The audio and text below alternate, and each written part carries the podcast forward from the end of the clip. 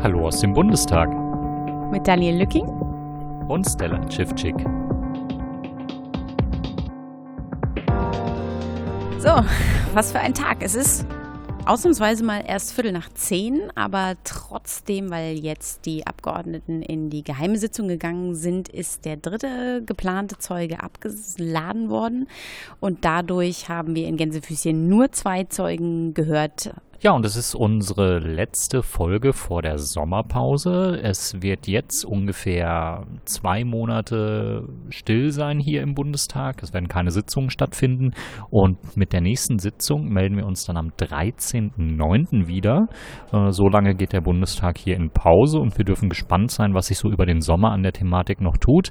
Wir haben ja immer mal wieder auch im NSA-Untersuchungsausschuss die Erfahrung gemacht, dass eine lang angedachte Sommerpause dann doch sehr kurz wurde, weil sich das Thema irgendwie weiterentwickelt hat.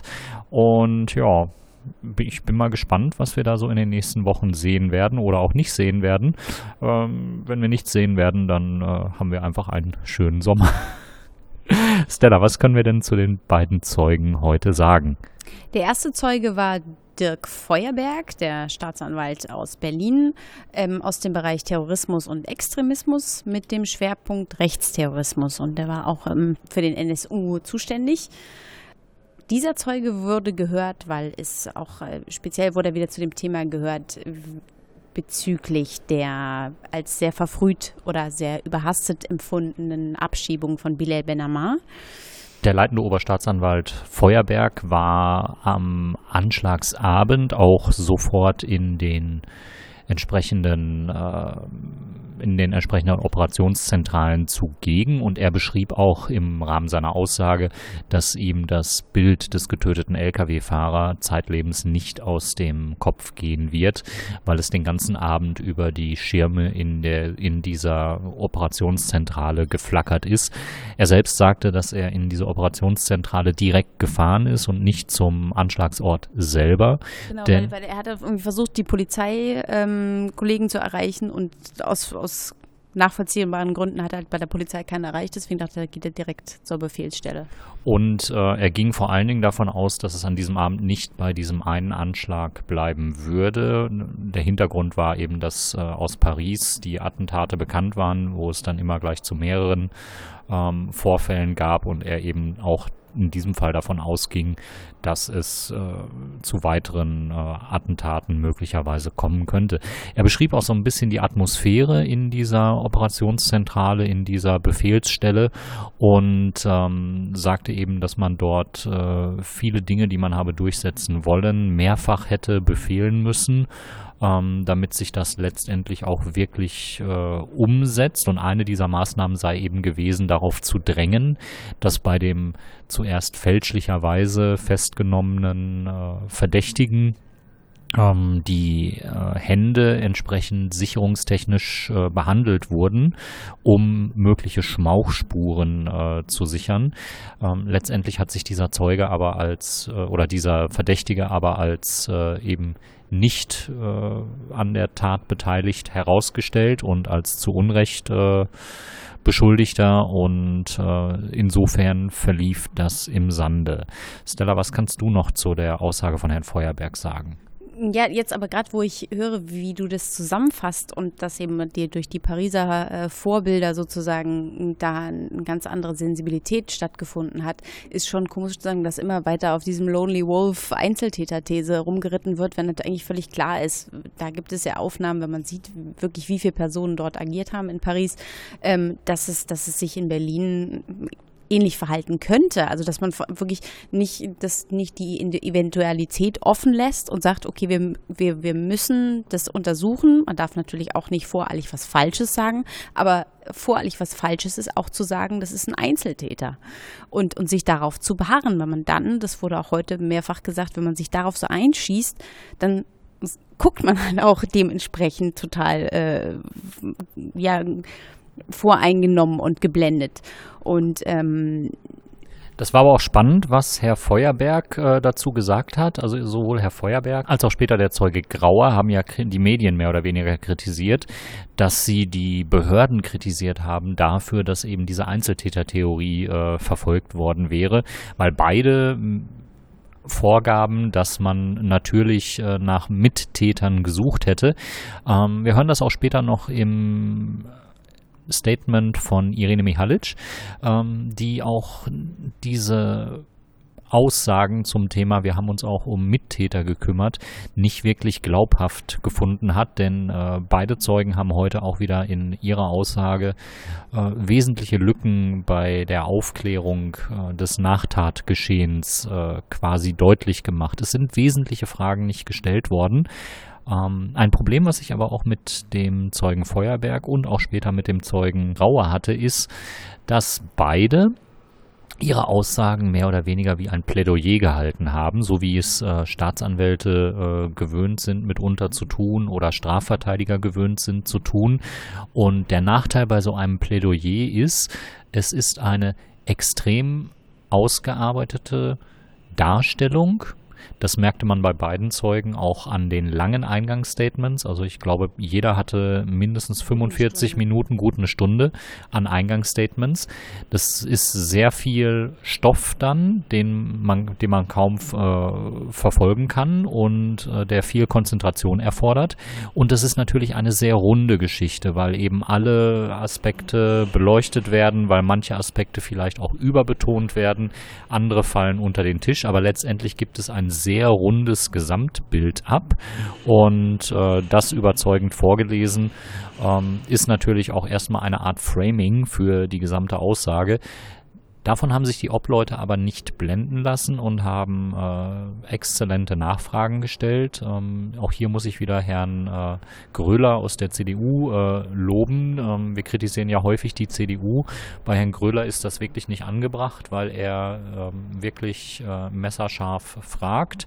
Ähm, er geht mitunter vielleicht nicht so weit wie die Oppositionsparteien, aber ähm, fragt wirklich äh, sehr engagiert nach und äh, konfrontiert Zeugen auch sehr nachhaltig mit äh, drängenden Fragen, die sich die Staatsanwälte dann aber doch nicht so wirklich gestellt haben.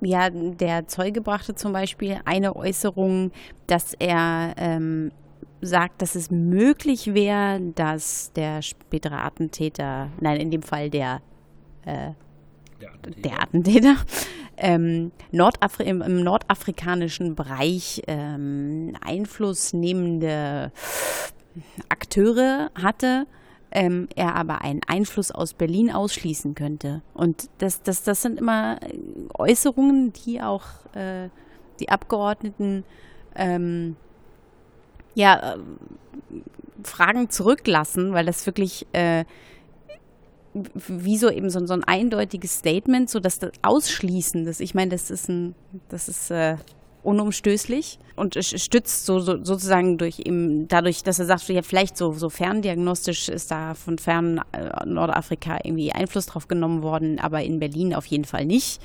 Und ähm, dann wurde er natürlich nochmal befragt zu Billy Benamars Abschiebung und da sagte er wörtlich, dass diese Abschiebung alternativlos war, dass es keine Gründe war, ihn länger in Haft zu lassen und dass es eben diese, die Haft nicht rauszuzögern war und die Gefahr, die von ihm ausgegangen ist, also man konnte ihm nichts nachweisen, man konnte war irgendwie nichts Greifbares, aber von ihm ging trotzdem so eine Gefahr aus, dass sie ihn nicht weiter im Land haben wollten. Deswegen war Abschiebung die einzige Maßnahme.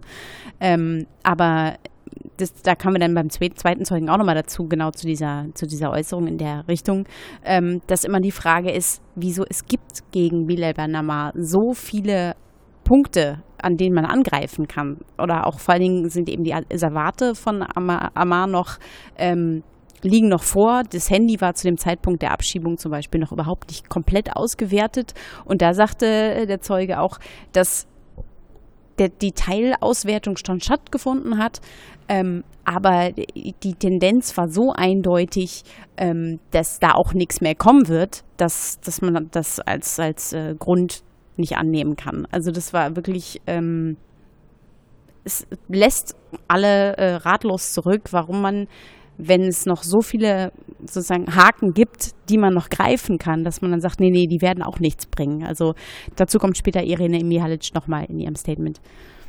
Ja, und insbesondere Herr Grauer hat äh, mehr oder weniger sehr früh sehr viel ausgeschlossen, wie genau. Irene beschreibt. Genau, Herr Grauer, Helmut Grauer ist Oberstaatsanwalt am Bundesgerichtshof. Und was wolltest du zu Herrn Grauer sagen? Ja, Herr Grauer hat äh, sich natürlich sehr intensiv mit allen verfügbaren Informationen befasst, aber hat auch nur so weit nachgefragt, wie er Informationen brauchte. Hast du das genaue Statement noch hier? Du grinst schon. Ich habe es vertwittert, da müsste ich jetzt auch mal gerade kurz reingucken. Ja, das Zitat war, ich habe mir alles genau gemerkt, was ich brauchte und das war konkret wenig gewesen. ja. Ja, das war das also da, mal so lustig. Da waren viele äh, heitere Momente in der Sprachwahl. Ähm, die hat Herr Grauer aber auch gleich zu Beginn aufgemacht, äh, indem er das Hühnerdieb-Beispiel äh, ähm, aus einem Artikel aus 2019, aus dem März 2019 gebracht hat. Da hat wohl jemand, der ehemals bei der Generalbundesanwaltschaft gearbeitet hat, ähm, zum Ausdruck gebracht, ähm, jeder Hühnerdieb sei äh, härter, angefasst, härter angefasst worden als äh, Bilal Ben Ammar. Und das könnte das könnt er beurteilen, weil er sich tatsächlich schon mit Hühnerdieben auseinandergesetzt hätte. Ja. Also, da sind wir sehr dankbar für, diesen, äh, für diese kleine Auffrischung einer ansonsten sehr trockenen äh, Aussage. Ähm, das Problem, was bei der Vernehmung von Bilal Ben Ammar, wir haben es in vorherigen Podcast-Folgen schon erwähnt, eben bestanden hat, ist, dass man gar nicht so sehr nachgehakt hat. Auch heute haben es die Zeugen beide wieder beschrieben, dass der Inhalt der Aussage, die Bilal Ben Ammar gemacht hat, ähm, sehr dürftig gewesen ist, dass man sehr bereitwillig akzeptiert hat oder diesen Eindruck akzeptiert hat, äh, er würde lügen oder ganz offensichtlich lügen und das dann auch nicht zum Anlass Anlass genommen hat, nachzufragen. Und die Vermutung, die von den Obleuten kam, ist eben ganz eindeutig, man war gar nicht mehr interessiert an dem, was Bilal Ben Ammar aussagen könnte, weil längst um diesen Termin seiner Vernehmung herum die Abschiebung geplant und forciert worden ist.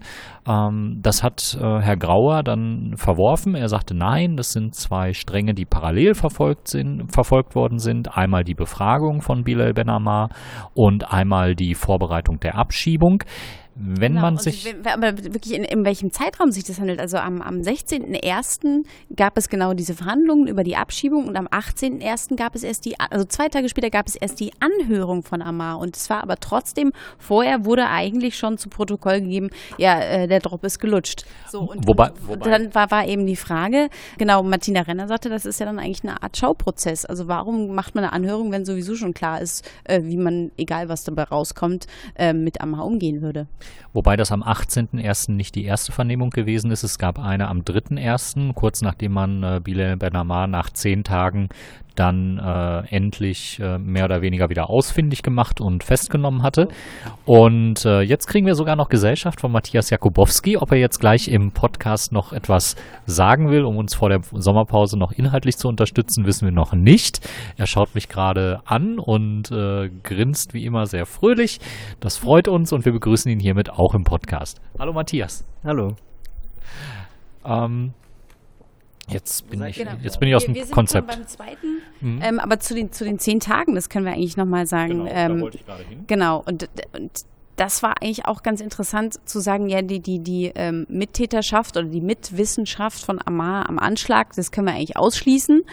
Aber wo der die zehn Tage war, wissen wir gar nicht so genau. Und dann ist dann immer die Frage, wieso kann man sich, also woher nimmt man die Sicherheit, wenn man aber weiß, dass man nicht weiß, wo er ist? Also das, und dann sagt er, naja, wir, es gibt ja Aufnahmen äh, vom, vom Attentäter, wo er sich an vielen verschiedenen Orten aufgehalten hat und da ist Amar nicht zu sehen.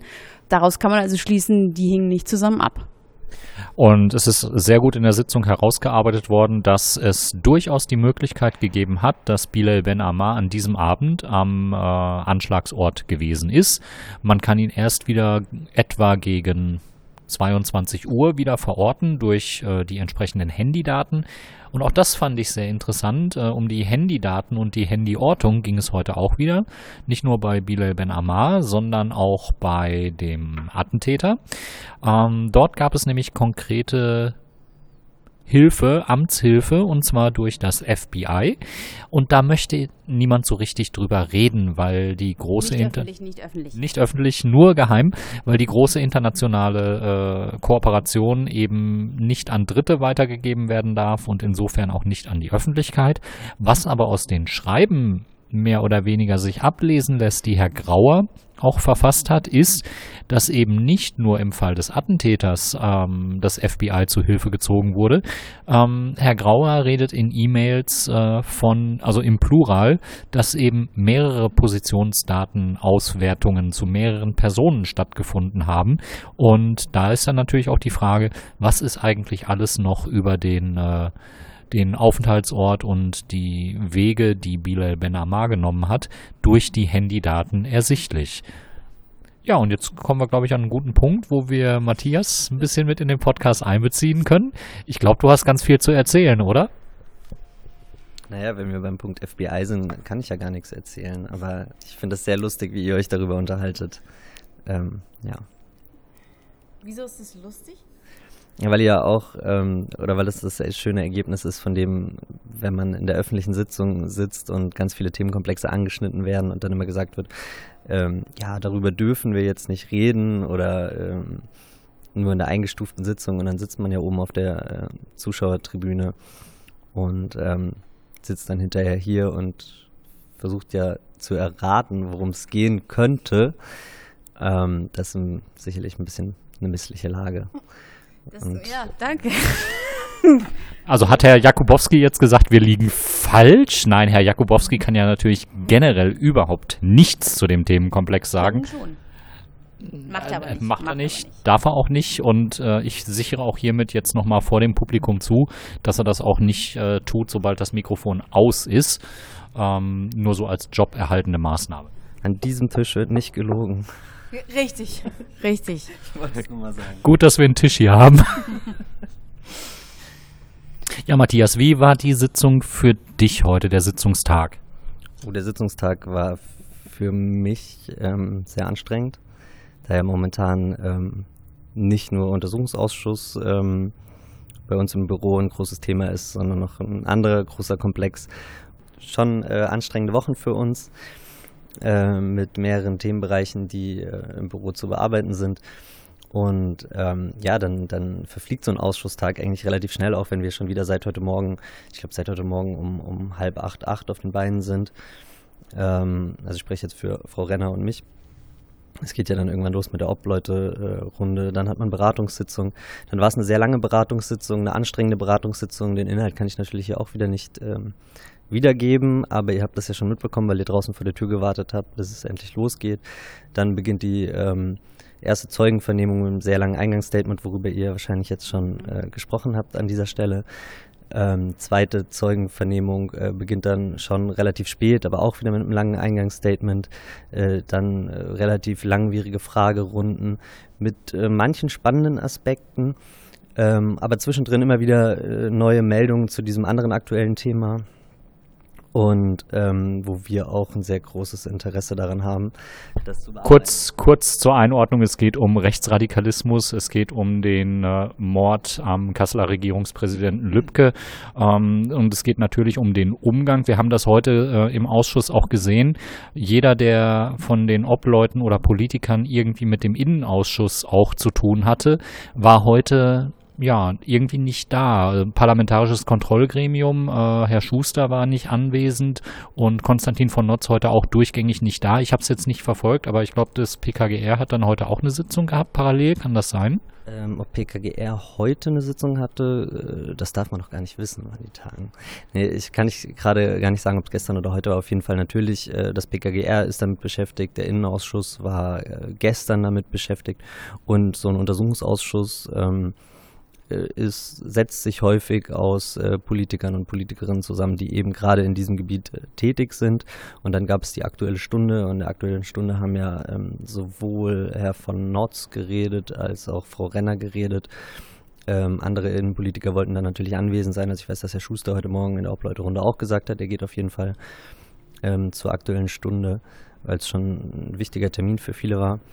Und ähm, ja, man hat das ja tatsächlich auch gesehen. Ich glaube, teilweise die Mitarbeiter und Mitarbeiterinnen waren ja auch einfach mal für eine Stunde draußen, weil man eben noch andere äh, Sachen zu besprechen hatte und vorzubereiten hatte. Ähm, beziehungsweise einfach auch die aktuelle Stunde an den Bildschirm verfolgen wollte. Und ja, von daher kein gewöhnlicher Ausschusstag. Ähm, dennoch ein Tag, äh, der dann doch wieder am Ende dann normal abläuft. Oder so, also von der Reihenfolge her wie Zeugenvernehmung. Also man stellt ja trotzdem weiter seine Fragen. Man hat irgendwie, wir hatten heute auch wieder irgendwie einen 25-seitigen Fragebogen vorbereitet und es ist ja nicht so, dass wir heute keine Fragen hatten. So, und die haben wir bisher auch gestellt und äh, jetzt auch gerade in der ähm, eingestuften Sitzung, die jetzt läuft, ähm, werden noch ein paar Fragen äh, erörtert. Ja, aber soweit eigentlich dann auch wieder, ist es alles ist gerade nicht mehr so hektisch, es beruhigt sich langsam, deswegen kann ich jetzt ja auch mal eine kurze kurzen Break machen. Ja. Also ich, ich fand eigentlich mit am schönsten Martina Renners Pruster ähm, aufgrund der Tätigkeit des zweiten Zeugen Herrn Grauer in der BAO City, der ähm, über die Frage äußerte, ähm, weil er sich, ähm, weil sie auch beruflich in Tunesien waren und dort von den tunesischen Behörden auch im Nachhinein noch Informationen bekommen haben, ähm, wie sie damit gearbeitet haben. Und sie nicht und der Zeuge sagte, ähm, als Martina Renner sagte, ja, und was haben die Behörden geäußert über die acht Jahre Haft, die äh, Amar in Tunesien absolviert hat? Und dann äh, sagte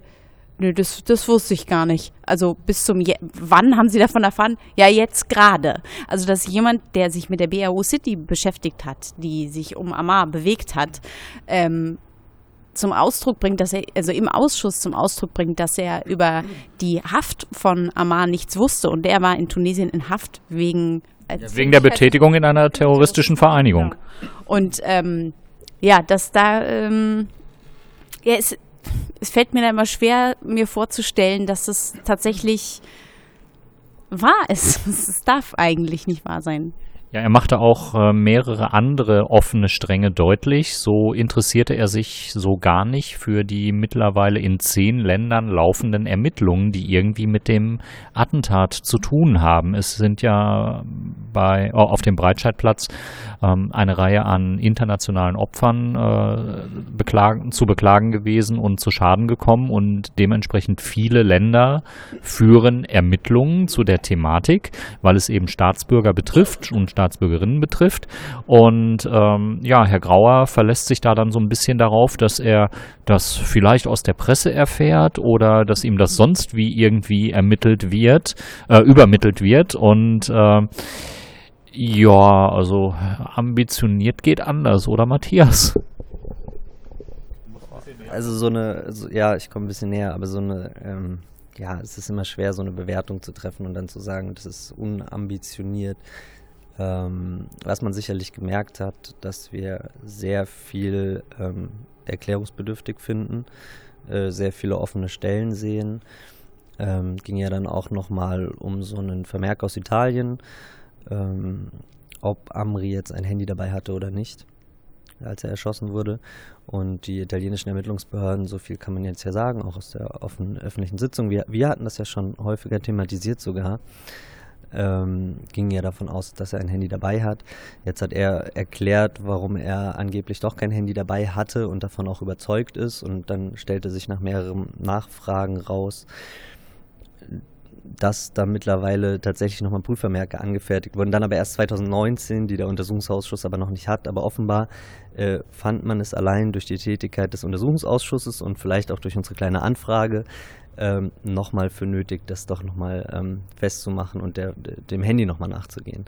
So, äh, also es, das, es gibt 10, 20 offene Stellen, ähm, ja, wo man sich dann ja heute auch wieder so ein bisschen äh, in die Haare bekommen hat.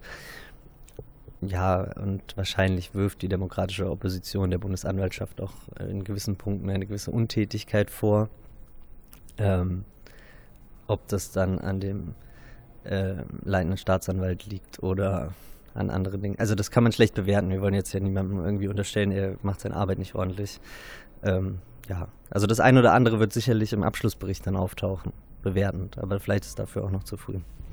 Ja, aber es ist ihnen auch irgendwie nicht, nicht möglich, das Gegenteil hier irgendwie sich, sich so zu positionieren, dass man sagen kann, na gut, es, es wurde, wurde irgendwie so, so gearbeitet, wie es mit den, mit den Mitteln möglich war, sondern also es, die, diese Behauptung, die kann einfach, nee, wurscht, es ist, äh, ja, nee, ich bin fassungslos. Ja, okay. Was man sagen kann, man stößt immer äh, so sehr häufig dann doch an Grenzen und sehr schnell kommt es immer zu den Situationen, ähm, wenn man ein, zwei Aussagen ähm, hinterfragt, also es wird irgendwas behauptet in einem Eingangsstatement, dann kommen zwei, zwei, ein, zwei, drei kritische Nachfragen dazu, ähm, dann ist man sehr schnell in der Situation, dass man eigentlich ähm, schon harte Zweifel darüber bekommt, was da eigentlich passiert ist. Und das erlebt man ja immer wieder. Ähm, ja, ich glaube, ich muss gleich wieder runter. Aber zwei Sachen will ich noch sagen, weil jetzt ja zehn Wochen Sommerpause sind. Das heißt natürlich nicht, dass wir jetzt zehn Wochen alle Urlaub machen.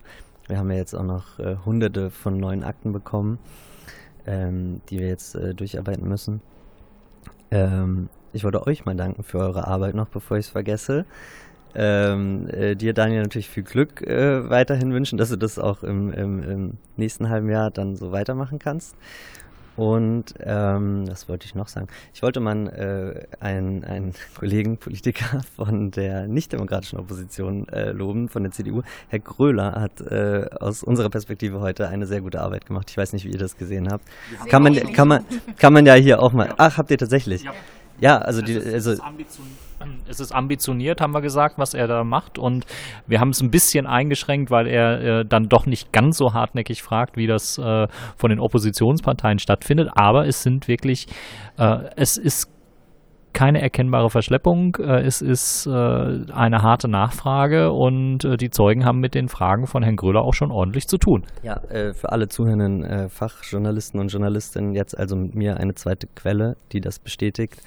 Und ähm, ja, äh, Mitarbeiter der demokratischen Opposition ehrenhalber, Herr Gröler, für heute. Genau. Ja, und damit muss ich jetzt. Jan, und nachdem wir ja regelmäßig auch Benjamin Strasser schon äh, als äh, Linksfraktion verorten, weil er so heftig nachfragt, haben wir jetzt auch noch einen Regierungspolitiker zur, Demokra äh, zur Opposition ehrenhalber ernannt. Vielen Dank, Matthias, dass du hier gewesen bist. Wir ja. wünschen dir eine wunderschöne Sommerpause und äh, vielleicht sehen wir uns zwischendurch ja auch mal hier in Berlin. Äh, das ist durchaus möglich. Äh, viel Spaß noch. Ciao. Tschüss. Ja, und ich glaube, dann haben wir auch einen guten Punkt jetzt erreicht, wo wir noch in das Gespräch nach dem Ausschuss äh, gehen können. Und wir müssen heute ein bisschen mehr erklären, weil es sind mehrere Personen, die da zu hören sind. Äh, zunächst habe ich mich kurz mit Irene Mihalic unterhalten und äh, sie um eine Einordnung des Tages gebeten. Anschließend haben wir den Kollegen Thomas Moser, der für Telepolis äh, unterwegs ist und dort Artikel verfasst, ähm, mit im Gespräch drin, der auch nochmal Irene Mihalic Fragen gestellt hat. Und ergänzend hört ihr dann den Mitarbeiter von Irene Mihalic, äh, Ralf Igel, der auch nochmal etwas zum Umfang der zugelieferten Akten beisteuert und äh, noch ein paar Hintergründe heute liefert. Ja, Frau Mihalic, wir haben heute ähm, Zeugen der Staatsanwaltschaften gesehen. Können Sie die beiden Zeugen des Tages kurz einordnen? Oh ja, das ist äh, schwierig. Also wir hatten ähm, den Zeugen von der Generalstaatsanwaltschaft Berlin, Herrn äh, Feuerberg, den ähm, hören wir aber auch jetzt noch in äh, nicht öffentlicher Sitzung beziehungsweise in eingestufter Sitzung, weil er halt eben manche Fragen in diesem Format, in diesem öffentlichen Format äh, nicht beantworten konnte. Und ähm, jetzt zum Schluss haben wir halt eben noch ähm, Herrn Grauer gehört von der Bundesanwaltschaft. Und ähm, also seine Vernehmung fand ich offen gestanden noch am bemerkenswertesten, ähm, weil ähm, es dann schon offensichtlich geworden ist, dass eben nicht jeder Stein umgedreht worden ist, ähm, was den Anschlag auf den Breitscheidplatz betrifft. Es ist nicht jeder Stein umgedreht worden, was eine mögliche Tatbeteiligung von Bilal Ben Ammar ähm, betrifft, äh, bevor man ihn abgeschoben hat. Und ähm, er hat das hier auch naja, nach mehrmaligem Nachhaken auch weitestgehend so eingeräumt, dass halt eben noch viele Fragen offen sind und ähm, dass wesentliche Ermittlungsschritte ähm, noch ausstanden, bevor die Entscheidung gefallen ist, Bilal Benamar abzuschieben. Und das ist aus meiner Sicht ein sehr, sehr schweres Versäumnis, weil man hätte nicht davon ausgehen können, dass wenn sich noch weitere Anhaltspunkte für seine Tatbeteiligung ergeben hätten, dass man ihn ohne weiteres aus Tunesien wieder nach Deutschland hätte holen können. Jetzt sieht das der Zeuge ja nicht so. Er geht davon aus, wirklich alles getan zu haben und es gab ja auch keine weiteren Anlässe, da irgendwie weiter tätig zu werden. Was sagt man so einem Menschen? Ja, das ist wirklich interessant. Also er sagt ja, er hat prognostiziert. Ja, ich habe das versucht mit meinen Worten zusammenzufassen. Ähm, es gab diesen Anfangsverdacht der Tatbeteiligung, mehr noch nicht. Und obwohl ähm, seine Behörde zusammen mit dem Bundeskriminalamt ja noch ähm, mindestens fünf Monate weiter ermittelt hat, bevor sozusagen der Aktendeckel zugeklappt wurde, ähm, hat er aber schon im Januar ähm, vor der Abschiebung prognostiziert, ähm, gut, es sind zwar noch wesentliche Ermittlungsschritte offen, aber ich prognostiziere, da kommt nichts bei raus. Ja, wie man zu so einer Prognose kommt, er begründet das mit kriminalistischer Erfahrung, ist mir unerklärlich. Ja, und wenn wir uns nochmal vergegenwärtigen, dass wir hier über den schwersten salafistischen Anschlag ähm, auf deutschem Boden reden und ähm, wenn wir uns der Bedeutung der Tat äh, bewusst sind und es eben nicht von vornherein klar war, dass Anis Amri allein gehandelt hat, ja, und dann möglicherweise noch weitere Personen äh, beteiligt gewesen sind, ähm, dann ist das aus meiner Sicht äh, überhaupt nicht nachvollziehbar. Und ähm, wir haben ja auch Hinweise darauf gefunden, dass es eben keine einsame Entscheidung zweier Staatsanwaltschaften gewesen ist, Bilal Ben Ammar abzuschieben. Also es war jetzt nicht unbedingt alleine ein Gemeinschaftswerk zwischen der Generalstaatsanwaltschaft Berlin und der Bundesanwaltschaft, diese Entscheidung zu treffen, sondern die Entscheidung, die Abschiebung von Bilal Ben Ammar wirklich zu forcieren, ist auf höchster Ebene im Bundesinnenministerium getroffen worden von der Staatssekretärin Dr. Emily Haber persönlich. Und deswegen ist sie auch für uns eine sehr, sehr entscheidende Zeugin in diesem Sachverhalt und wir möchten sie auch möglichst bald nach der Sommerpause hier im Untersuchungsausschuss vernehmen. Gutes Stichwort. Können Sie schon einen groben Fahrplan für die Zeit nach der Sommerpause geben oder entscheidet sich das alles noch? Wir haben ähm, schon einen Fahrplan ähm, für die Zeit nach der Sommerpause, grob. Also wir werden uns nochmal mit dem Ausreiseversuch ähm, Friedrichshafen beschäftigen. Die Zeugen dazu sind auch bereits geladen, beziehungsweise den, Be ähm, den Beschluss, diese Zeugen zu laden, haben wir heute gefällt. Wir haben heute aktuell aufgrund dieser Ereignisse auch ähm, den Beweisbeschluss ähm, eingebracht, äh, Dr. Emily Haber zu laden. Und ähm, ihren persönlichen Referenten, Herrn Dr. Drange, hätten wir eigentlich heute noch als Zeugen gehört. Aufgrund der fortgeschrittenen Zeit, und es ist ja wirklich schon spät, ähm, äh, werden wir das nicht mehr schaffen, ihn zu vernehmen. Deswegen haben wir ihn abgeladen. Aber das ist jetzt sozusagen nicht vergeben, sondern wir werden ja Frau Haber also auf jeden Fall nach der Sommerpause hören. Ne, das haben wir heute beschlossen. Und ähm, Herrn Drange selbstverständlich im Vorfeld. Also das heißt, der wird auf jeden Fall auch noch vernommen. Also quasi am gleichen Termin, am gleichen Tag? Ja, genau. Also so haben wir uns das vorgestellt, dass wir sie beide am gleichen Tag laden, dann erst ähm, Herrn Drange vernehmen und dann halt eben Frau, Frau Haber. Aber natürlich auch ähm, den Mitarbeiter im Bundesinnenministerium, Herrn Koch, der diese bemerkenswerten E-Mails geschrieben hat, ähm, äh, über die wir heute im Zuge der Vernehmung viel gesprochen haben. Also der ja das eigentlich erst aufgebracht hat, dass Frau Haber die Entscheidung zur Abschiebung getroffen hat und ihn möchten wir selbstverständlich auch dazu befragen. Jetzt hatten wir heute noch eine Neuerung, die ja gar nicht so darauf hindeutet, dass die Ermittlungen schon abgeschlossen sind. Äh, ein Handy, was der Attentäter bei der Erschießung dabei gehabt haben soll, hatte er jetzt doch nicht äh, dabei. Ähm, wie stehen Sie zu dem Sachverhalt? Ja, auch das ist so eine weitere Merkwürdigkeit. Also es ist ja ein Handy am Tatort, also am Breitscheidplatz gefunden worden. Und ähm, es hieß ja dann, dass ähm, Anis Amri quasi ohne Handy quer durch Europa bis nach Italien geflohen ist. Und ähm, in, den, ähm, in den Vermerken, in den Ermittlungsakten der italienischen Behörden, die ja auch seinen Tod untersucht haben und ähm, andere Tatzusammenhänge, ähm, taucht dann plötzlich dieser Hinweis darauf auf, dass Amri ähm, bei seiner Erschießung ein Handy dabei gehabt haben will. Und äh, wir haben uns immer gefragt, wo ist dieses Handy? Hat das eigentlich mal jemand ausgewertet? Ist ja höchst relevant. Und ähm, jetzt ähm, erfahren wir heute, dass äh, dem offensichtlich auch längere Zeit nicht nachgegangen worden ist, ja, wirklich in Erfahrung zu bringen, gab es dieses Handy tatsächlich. Da gab es wohl eine Verwirrung. Äh, möglicherweise war das auch irgendwie eine falsche Übersetzung der Ermittlungsakte. Das weiß man jetzt alles nicht so genau. Ähm, jedenfalls ähm, ist ganz aktuell im Jahr 2000 2019 ist dann letzten Endes bestätigt worden, ähm, dass es offensichtlich ein Übermittlungsfehler ist. Also es gab dieses Handy in Italien nicht, sondern das ist auf ein Missverständnis zurückzuführen. Ähm, und ähm, aber immerhin ähm, sind halt eben in der Zwischenzeit zwei Jahre vergangen. Also vor zwei Jahren, 2017, hat man noch gedacht, es gibt dieses Handy. Und ähm, man hat aber dann bis 2019 gewartet, um da definitiv den Sack zuzumachen, um ähm, das wirklich auszuräumen, dass es dieses Handy tatsächlich gibt. Was noch? Ich habe etliche Fragen, aber ich soll jetzt erstmal ein bisschen passiv dabei stehen. Wenn du keine mehr hast, dann, dann will ich fragen. Genau, ich werde durch.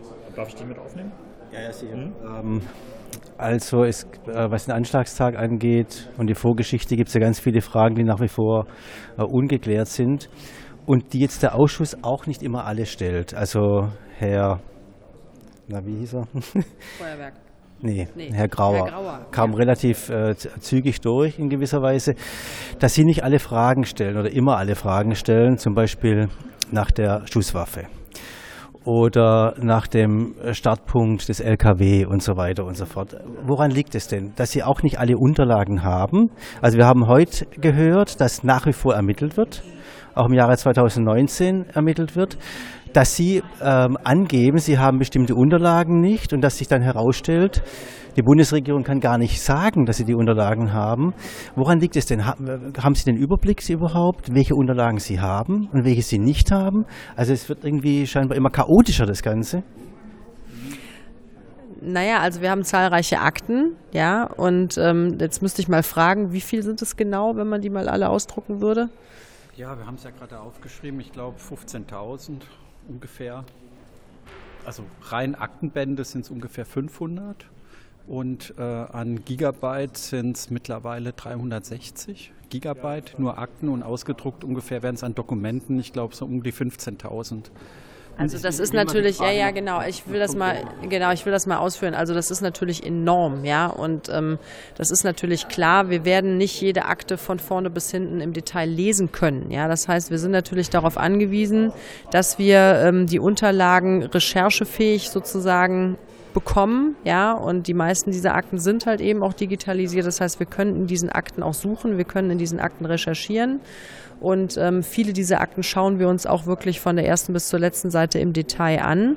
Aber da, da auch viele Doppelungen dabei sind, da auch viele Entnahmen, also einzelne Seiten entnommen sind, da auch etliche Schwärzungen dabei sind, sind diese Akten zum Teil einfach auch in einem nicht wirklich gut lesbaren Zustand. Das muss man einfach mal sagen. Und ähm, viele Doppelungen und ähm, auch, ja, ich, wie, ja, wie soll ich das ausdrücken? Manche Akten sind auch total zerfleddert, ja. Dann findet sich ein Teil in dem Ordner, der andere Teil findet sich in dem Ordner. Das sind ja künstlich generierte Akten. Das sind ja nicht die Akten, so wie sie in den Behörden vorhanden waren, sondern das sind ja extra für den Untersuchungsausschuss konstruierte, erstellte Akten.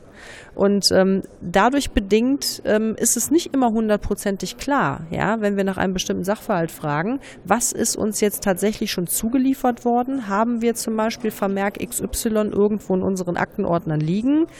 Ähm, oder haben wir den noch nicht? Manche Sachen sind ja auch noch in Zulieferung, da ist die Vollständigkeit noch nicht erklärt. Wir fassen ja auch laufend neue Beweisbeschlüsse, ja, wenn uns halt eben irgendwelche Dinge auffallen aus Zeugeneinvernahmen, wo wir dann feststellen, okay, da haben wir jetzt bestimmte Akten noch nicht, dann fassen wir einen neuen Beweisbeschluss, dass uns diese Akte nochmal geliefert wird oder nochmal bestimmte Dinge neu zusammengestellt werden.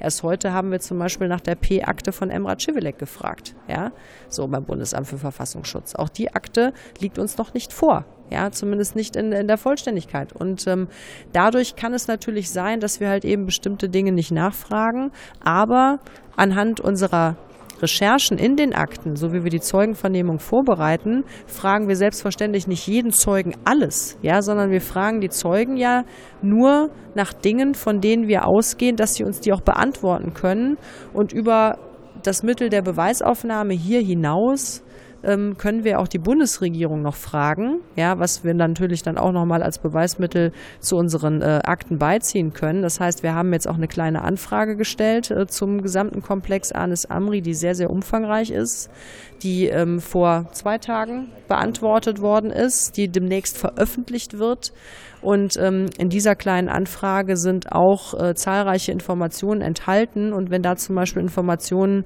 äh, über die Waffe drinstehen, ja, dann muss ich das hier den Zeugen nicht nochmal fragen. Ich will es nochmal konkret machen. Also, kann ich nur eins ganz kurz sagen, jetzt mit den Akten. Wir haben 1700 Aktenordner digitalisiert und nochmal zusätzlich 300 sozusagen eingestuft, die man nur in der Geheimschutzstelle anhören kann. Also wir reden jetzt so roundabout von knapp 2000 Aktenordnern, die geliefert wurden. Aber es kommen immer noch weitere Akten. Um es nochmal konkret zu machen. Es soll ein ballistisches Gutachten geben, äh, anhand dem festgestellt worden sein soll, dass die Waffe die der tote Amri in Mailand verwendet hat, die Tatwaffe von Berlin ist. Ich weiß aus dem Untersuchungsausschuss vom Abgeordnetenhaus, dass die, dieser Ausschuss dieses ballistische Gutachten bestellt hat, beantragt hat und bis, jetzt weiß ich nicht, ob aktuell, aber bis vor kurzem noch nicht bekommen hat. Und ein Abgeordneter Sie haben das. Also es gibt es, es gibt es, äh, das Gutachten. Italien erstellt und äh, vom BKA entsprechend bestätigt, dass es nach den wissenschaftlich hier anerkannten Methoden auch erstellt wurde. Das kann man dazu sagen, ja. Das Ergebnis steht da drin. Ja. Okay. Dann ist das schon mal äh, geklärt. Ähm, ich, ich, will noch mal kurz zu dem, zu dem Zeugen äh, Grauer fragen. Äh, der hat ja im Prinzip äh, Zeugen abqualifiziert und deren Wahrnehmung abqualifiziert. Also wir haben hier einen Zeugen stehen, der glaubhaft äh, aussagt, also der selber Opfer wurde Schwarz, ne? auf dem Breitscheidplatz, der glaubhaft aussagt, er hat zwei lebendige Männer im Führerhaus des LKWs gesehen und der eine Mann, der Beifahrer, greift dem Fahrer ins Lenkrad. Ähm, jetzt wird der Zeuge Grauer, der ist ja nicht irgendjemand, Oberstaatsanwalt bei der Bundesanwaltschaft, gefragt, ob er diese Zeugenaussagen kennt. Und er qualifiziert die Zeugen ab, dass sie sie irren können und dass die vielleicht den toten Urban gesehen haben, den toten Speditionsfahrer. Äh, ich weiß von dem, von dem Herrn Schwarz, der wäre fast hier über die Brüstung gesprungen. Äh, und, und Ihr Kollege Benjamin Strasser sagt, also ihn macht es fassungslos, ein solches Aussageverhalten. Wie ging es Ihnen da? Bin da nicht weniger fassungslos. Also Herr Grauer hat äh, viele Dinge abqualifiziert und hat auch viele Dinge höher qualifiziert, ja, als man sie ähm, hätte einstufen sollen, ja. Also ich, wenn ich alleine mal an die beiden Vernehmungen von Bilal Ben Ammar denke, ja, also die aus meiner Sicht äh, also nicht nur stümperhaft, sondern auch äh, höchst lückenhaft äh, sind, ähm, dann verstehe ich nicht, ähm, wie er also sozusagen auf den Trichter kommt, äh, dass diese beiden Vernehmungen irgendwie ausreichend sind. Ja, mehr kann man da sowieso nicht rausfinden. Ich habe das ja vorhin in, meinem, in meinen ersten Ausführungen ja auch dargestellt, ähm, dass ähm, wesentliche Ermittlungsschritte einfach noch gar nicht unternommen worden sind, um bestimmte Aussagen zu verifizieren oder zu falsifizieren. Ja, das kann man ja alles machen. Ähm, eine Aussage an sich, ja, egal von wem, ist ja ist ja eigentlich nur ein subjektives Indiz, ja, oder ein Beweis, ja. So, das ist, ähm, also es ist ein Personalbeweis, ja. Und ähm, das Härteste, was sie in der Kriminalistik haben können, ist halt eben der Sachbeweis, ja. So, und ähm, das heißt, wenn Sie einen Personalbeweis durch einen Sachbeweis verifizieren können, dann haben Sie gewonnen. Wenn Sie den nicht verifizieren können, dann bleiben vielleicht noch letzte Zweifel. Ja, aber genau darum ging es ja auch in unserer Befragung, wirklich mal herauszuarbeiten, was ist denn eigentlich unternommen worden, um zum Beispiel Zeugenaussagen durch Sachbeweise zu untermauern, um zum Beispiel auch Sachbeweise nochmal bestätigen zu lassen durch Personalbeweise etc. Ja, also das eine muss man ja zum anderen bringen. Und äh, nach meiner Auffassung oder nach meiner Beobachtung Beurteilung hat Herr Grauer, ja, oder die ermittelnde Behörde nicht besonders viel Leidenschaft an den Tag gelegt, um halt eben bestimmte Dinge wirklich ins Detail oder bis ins Detail auszuermitteln. Und das ist der Vorwurf, den ich denen hier mache, ja. Und nach der Aussage von Herrn Grauer bleibe ich auch dabei. Eine Frage hätte ich noch, wenn ich darf. Bitte um Verständnis. Ja, wir müssen, wir haben ja noch die eingestufte Sitzung. Ja, genau. Das heißt, wir machen. Machen beim nächsten Mal weiter. Eine hätte ich noch. Ja. Die Sache mit dem Fuffi. Ja. Fuffi soll angeblich, das taucht auf in diesen Brindisi-Protokollen. Genau, soll, stehen. Ist, ist das Ihre Meinung? Also es Nein. gibt zwei Erklärungen. Ja. Entweder Fufi steht für Sufiane, mhm. das würde bedeuten, Sufiane Amri war an der Tat beteiligt. Mhm. Oder die drüber gelagerte Erklärung ist, Fufi steht für Vorfall oder sowas. Ja, ja, Welche genau. Meinung haben Sie denn? Ja, ich kann das nicht beantworten. Also ich bin bisher davon ausgegangen, so wie ich die Akte gelesen habe, Fufi ist sozusagen die arabische Kurzform für Sufiane, ja. Ähm, und jetzt lese ich halt eben in diesem Vermerk, und darauf hat Herr Grauer ja auch hingewiesen, ähm, nein, die haben nicht Fufi gesagt, es, die haben Vorfall gesagt. Die haben ja auch Deutsch miteinander geredet. So, ja. Und ähm, daher kommt es wohl. So, und deswegen habe ich ihn ja extra nochmal danach gefragt. Ähm, okay, dann haben die sich verhört. Die haben eben nicht Fuffi gehört, die haben Vorfall gehört. Bleibt es jetzt dabei oder hat man auch das versucht, nochmal irgendwie genauer auszuermitteln? Daraufhin hat er mir ja auch eine Antwort gegeben. Ja. Also ist natürlich eine ganz entscheidende Frage. Ja, selbstverständlich ist das entscheidend. Da könnt ihr zum Beispiel den Herrn Retzegi, der dabei war, der zweite, die zweite Person befragen. Ja, wir können noch eine Menge Leute befragen. Wir sind noch lange nicht am Ende mit dem Untersuchungsausschuss. Ja, also wir haben jetzt ein Jahr Beweisaufnahme hinter uns. Die Wahlperiode dauert so lange, wie sie dauert. Das weiß man in diesen Tagen nicht so genau. Ja, aber wenn wir davon ausgehen, dass die Bundestagswahl erst 2021 ist, haben wir noch ein bisschen Zeit aufzuklären und da werden wir noch eine Menge Leute befragen. Vielen Dank. Wir danken auch. Schönen Sommer. Ja, genau. Und damit sind wir am Ende der letzten Folge vor der Sommerpause. Ähm, ja, die nächste Sitzung ist am 12. September, also meldet euch dafür auch gerne an und wir würden euch gerne kennenlernen, beziehungsweise bei unsere Hörer sehen. Ähm, damit hört ihr dann am Freitag, den 13. September, die erste Folge nach der Sommerpause und bis dahin, schönen Sommer. Und wir sagen Tschüss aus dem Bundestag. Tschüss. Tschüss.